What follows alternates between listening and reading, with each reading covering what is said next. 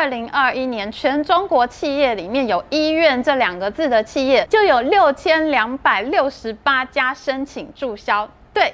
台湾医疗很强，但是你不要以为你会治病，你就打得进中国市场，你太天真。感谢金主爸爸、钻石妈妈，谢谢你们。好了好了，大家不要再敲碗了，我们的会员制上线了，现在就加入会员，记得在网站上加入，避免被抽苹果税哦。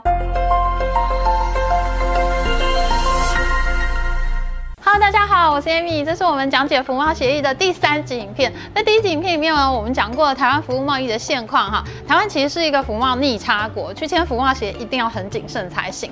第二集的影片呢，我们介绍中国服务贸易的实力。中国服贸呢，从逆差两千亿一直缩小到逆差三百亿美元，他们非常有计划的在用中国国内的公司取代外国公司的服务。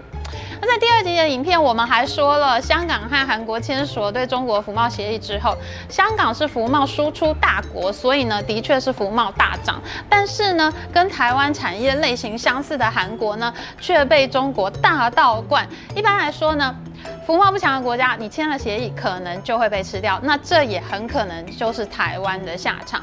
而中国呢，又是一个最不遵守双边协议的国家。他们在二零零三年跟香港签 CEPA 以后，香港保险业大卖，但是呢，却在二零一五年被中国央行外汇管制，从此不准再买香港的人寿险、储蓄险、投资保单。香港的服贸产值竟然就一路大跌。明明签好了协议，中共也是可以说反悔就反悔的。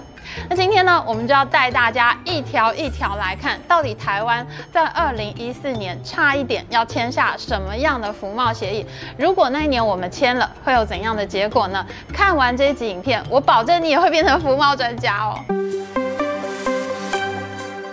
首先，我要跟大家介绍一下两岸服务贸易协议的整体法条架构。我们最近经常听到哈支持开放的阵营在说，谈谈看啊，你不谈不知道啊，不满意可以重谈啊，不一定要遵守二零一四年的架构啊，真的是这样吗？事实上。我们看到哈，服贸协议它分成三个部分。第一个部分呢是海峡两岸服务贸易协议文本，这其实呢就是一个原则性的规定，它规范了什么是服贸，哪些范围呢是不在这一次的协议里面。譬如说公共服务、政府服务呢就不在里面。还有呢，像是大家必须要遵守这个公平待遇原则啊，讯息需要公开的提供啊，还有什么样的条件才叫做市场开放？那如果出现了争端，应该要如何解决？其实呢，这个本文呢就跟大部分的服贸协议内文是差不多的，都是抄袭自 WTO 世界贸易组织的 GATS GATS 服务贸易总协定的架构。如果你有看第一节影片的话，你一定已经很熟 GATS 了。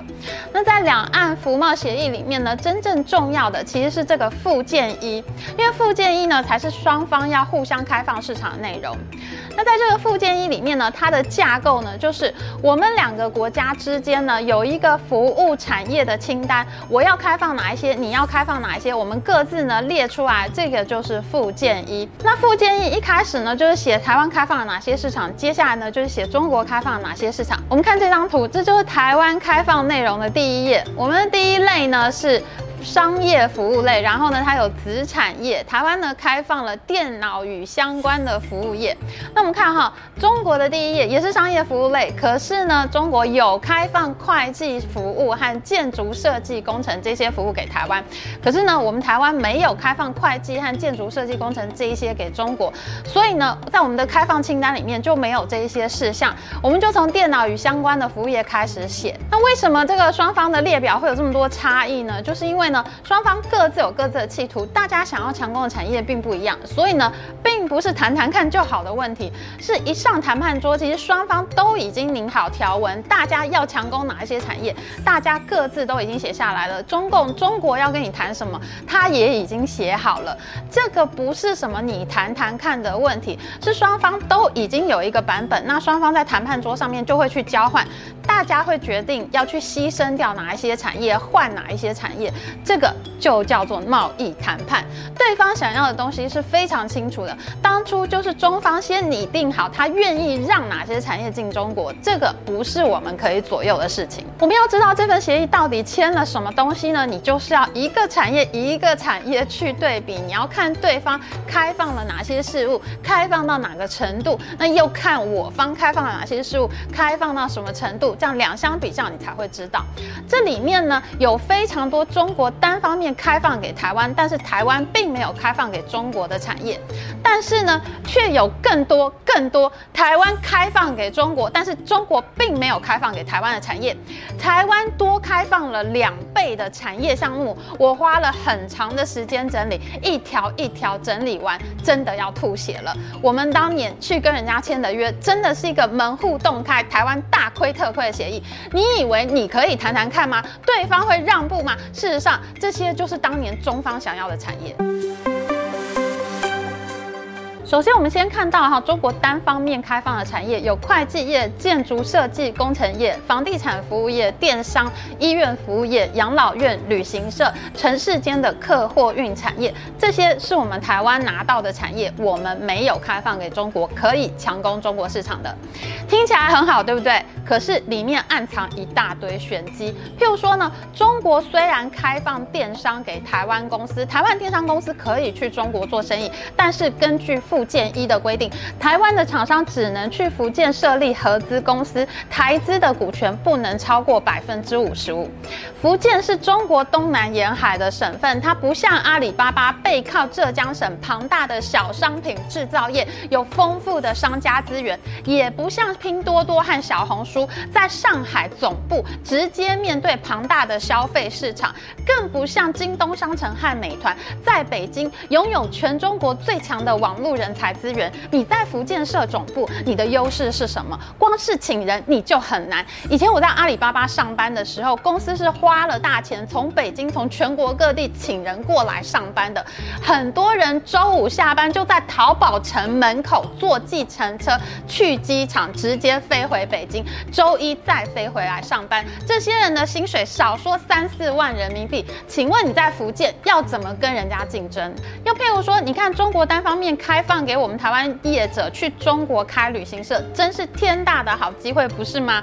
我们上一集的影片已经给大家看过数据了，中国的旅行业就是中国最大的一项服贸逆差，总共一年可以有一千亿美元的逆差项，开放给台湾业者经营，可不是最好了吗？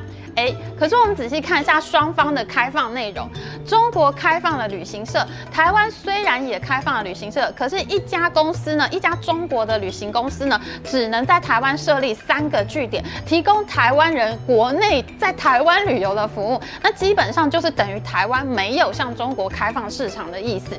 这个产业旅行社产业，我们的谈判是大获全胜，但是呢，我们看一下全部旅游业的开放项目。台湾开放了中国旅馆业来台湾，但是中国没有对台湾开放。台湾开放了食物服务业，这个包括餐厅、饮料店都开放给中国，但是中国没有对台湾开放。台湾开放了主题乐园给中国游乐园过来台湾，但是中国没有对台湾游乐园开放。这就是我们台湾用旅馆业、餐饮业、游乐园三个产业去换一个旅行社产业，这值得吗？台湾的餐饮业产值。也是很大的，我们没有换到餐饮业，而中国有那么多平价旅馆品牌，最恐怖的就是如家、汉庭、七天旅馆、橘子酒店、格林豪泰、锦江之星。如果你去中国出差过，你就知道我在讲什么。这些连锁旅馆是开的遍地都是，我们如果开放了中价位的民宿，很可能就要全倒。这是我们真心想要的结果吗？在附件一里面签的最好的是会计业和医院服务业，光看条文，我们真的签得很好。台湾的会计师就可以直接在中国会计师事务所挂牌了，那台湾的事务所也可以去中国拿临时执行审计业务许可证，两年换一次证件。不过呢，你还是要考中国会计师执照。看起来很好嘛，对不对？会计师可以去中国工作，也可以去中国开事务所。但是如果你了解了全球四四大会计师事务所在中国的惨况，你可能就会发现，条文是条文，现实是现实。中国签的条约，他们并不会遵守。改革开放以后呢，中国一开始是没有外国会计师事务所的，所以呢，他们的企业呢很难去美国股票上市。因此呢，一九九二年呢，中国就发布了中外合资企业法，那就开放了六家外资进中国成立合资的会计师事务所。然而，等到中国自己强起来，有很多中国学生自己去国外念了会计，回到中国以后，人才多了。二零一二年，中国财政部就发布了新的本土化转制办法，他要求呢，这些会计师事务所的首席合伙人必须要具有中国籍、有中国注册会计师的职业资格。那这就相当于外资公司，你只能用中国人当老板了。我想问一句，我们任何一个台湾公司去中国投资，生意做到一半，他突然跟你说你老板要换成中国籍，请问你有什么感觉？中国说要开放生意给你，他是随时都能拿回去的。上一集影片我们已经讲过了，中国开放香港保险业卖保险，他说收就收，香港的福贸暴跌，这就是风险。好，有很多人，有很多医科生都在前两集的影片留言说呢，医院呢，台湾的医疗最强、最有竞争力的人才就是医疗业，不开放就是锁国。好，那我们现在就来看一下外资医院进中国的下场。根据两岸服贸协议的附件一，台湾的确是拿到比中国更好的条件。中国呢是合资医院、独资医院全都开放给你，台湾呢只开放中国医院来台湾做合资。董事会里面呢，三分之一的董事必须要有台湾医事人员资格，不具备台湾籍的董事呢，不可以超过三分之一。乍看之下，台湾医疗业好像就要反攻中国大陆了，竞争力最强的人才一定能征服中国市场。好，我们来看一下外资医院在中国的情况。今年四月，有一家叫做哥伦比亚的外资医疗机构，他们把他们旗下的诊所卖给了中国医疗机构。他们的诊所在上海都是颇有名气的诊所，像是上海百诺门诊部、上海怡惠门诊部、上海立博医疗美容门诊部。他们主要的患者呢，就是收这个日本人、韩国人、欧洲人、美国人这些人呢，他们在中国居住工作的话呢。就会到这类的诊所去。可是呢，就连这样颇具规模的外资诊所，他们也撑不下去，卖掉了。在去年八月，二零二二年八月，新加坡来的富乐医疗集团也被并购重组。去年的十月，成都的外资医院英格医院，它也亏损到停止营业。在中国大名鼎鼎的线上医疗服务平台丁香医生，他们也有一个线下的丁香诊所，卖给了外资品牌嘉惠医疗集团。可是。是呢，就连大名鼎鼎的丁香诊所也在去年八月关门了。它都开在网络公司非常发达的杭州了，它都也做不下去。那这个嘉惠医疗集团呢，它就是开了上海第一家外资控股的医院——嘉惠国际医院的这个母集团。而且呢，这个嘉惠医院呢，它是跟美国哈佛大学医学院附设麻省总医院一起合作，在中国开的品牌。哈佛大学医学院都做不下去，台湾医院真的可以吗？事实上，中国国务院早在二零零九年就发了一个五十八号文，开放了外商独资医院，外商可以自己开自己的医院，不用跟中国医院合资。可是到了现在，全上海就只有一家外商独资的医院，那就是台湾联新集团的上海核心医院。我们刚刚讲到的那个嘉惠医院，它是外商控股，但是它还是合资医院。真正独资的一家医院呢，就是我们台湾来的这个联新医院。联新医院在桃园很有名啊。我以前在上海的时候呢，我就是在这个和欣医院看病的。中国尽管在二零零九年就已经开放了外资医院，可是呢，他开一家医院要跑卫生部、商务部、住建部、规划委各种部门。核心医院的院长张焕珍，他也就是这个核心集团的这个老板，他说呢，当初他为了要开这一家核心医院，大大小小盖了一百五十多个公章，才盖出来一家核心医院。事实上，现在就算不签服贸，你也可以去中国盖医院，你签了服贸，照样还是。是有一百五十多个公章要盖。中国的主管机关是世界最多最复杂，你跑不了的。可是盖好了医院以后，为什么那么多外资医院都倒了呢？因为中国有自己的医疗保险系统，他们偏重给公立医院资源，私立医院要拿医保就非常麻烦。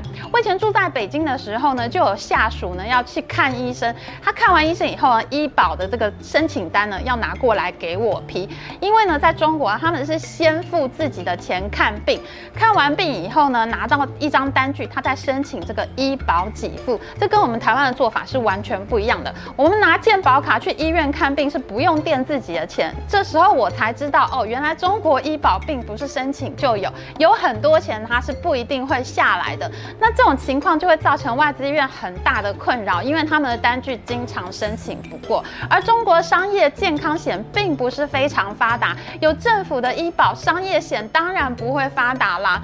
所以呢，外资医院在中国经营有很多你根本就不了解的困难，这不是签服贸就可以解决的事情。根据中国二零二一年卫生健康统计年鉴的统计，全中国呢总共有二点三五万家非公立的医疗机构。因为你签服贸进去，你当然是私立的，你不是中国公立的医院吧？那这些这个非公立的医疗机构呢，它一年要亏一千三百亿人民币，平均下来每家亏损五百五十三万人民币。你做一年亏两千五百万新台币，你能亏几年？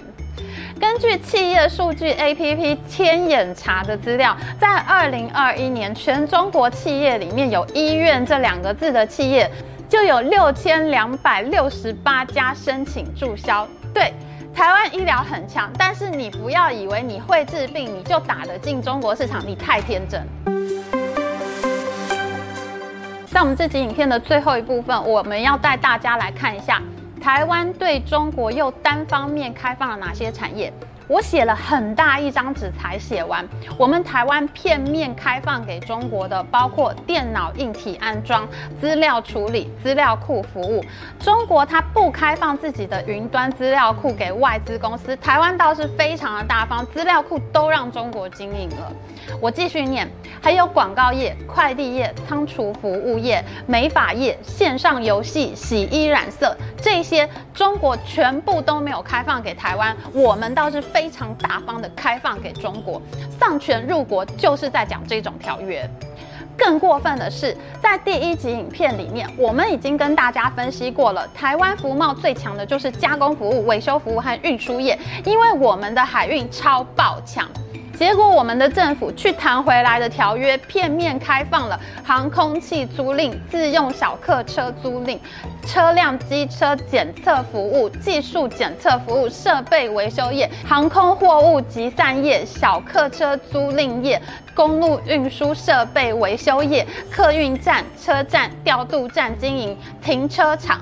公路桥梁隧道管理、空中缆车运输业，我刚刚念到的这些是台湾强项的服贸项目，但是我们通通对中国开放，而中国没有开放给台湾。最离谱、最夸张、最丧权入国的事情，就是我们的海运服务业，中方竟然只开放台湾公司在福建省经营货物装卸和货柜站这两种服务，台湾却开放给中国。港埠业、水上运输辅助服务业、货柜站、船舶理货业、船舶小修业，台湾的港口门户洞开，最强的海运产业都让中国公司进来持，不超过百分之五十。你们到底会不会谈判，谈出这种条约？我还看到以前的经济部长在报纸上投书说要重启服贸，我真的很想揍人。中国是一个内部行政法规、行政指导最复杂的国家，我们的服贸协议开放了每年十五部中国电影在台湾上映，可是中国只开放中国电影可以在台湾后制和行销，为什么？因为中国有电影配额制度，外国的电影是拿不到配额的，就连好莱坞大片都进不去中国电影院。你真的要签这种服贸协议吗？你真的要跟这样的一个经济体签服贸协议吗？这就是我们的三级服贸协议影片，谢谢大家支持我们，请帮我们把这一系列的影片分享给你的朋友一起看。台湾人，请你反服贸，拒绝两岸服贸协议。喜欢我们影片，请记得帮我们按赞哦，还有记得按订阅频道，大家开启小铃铛。那我们下次再见。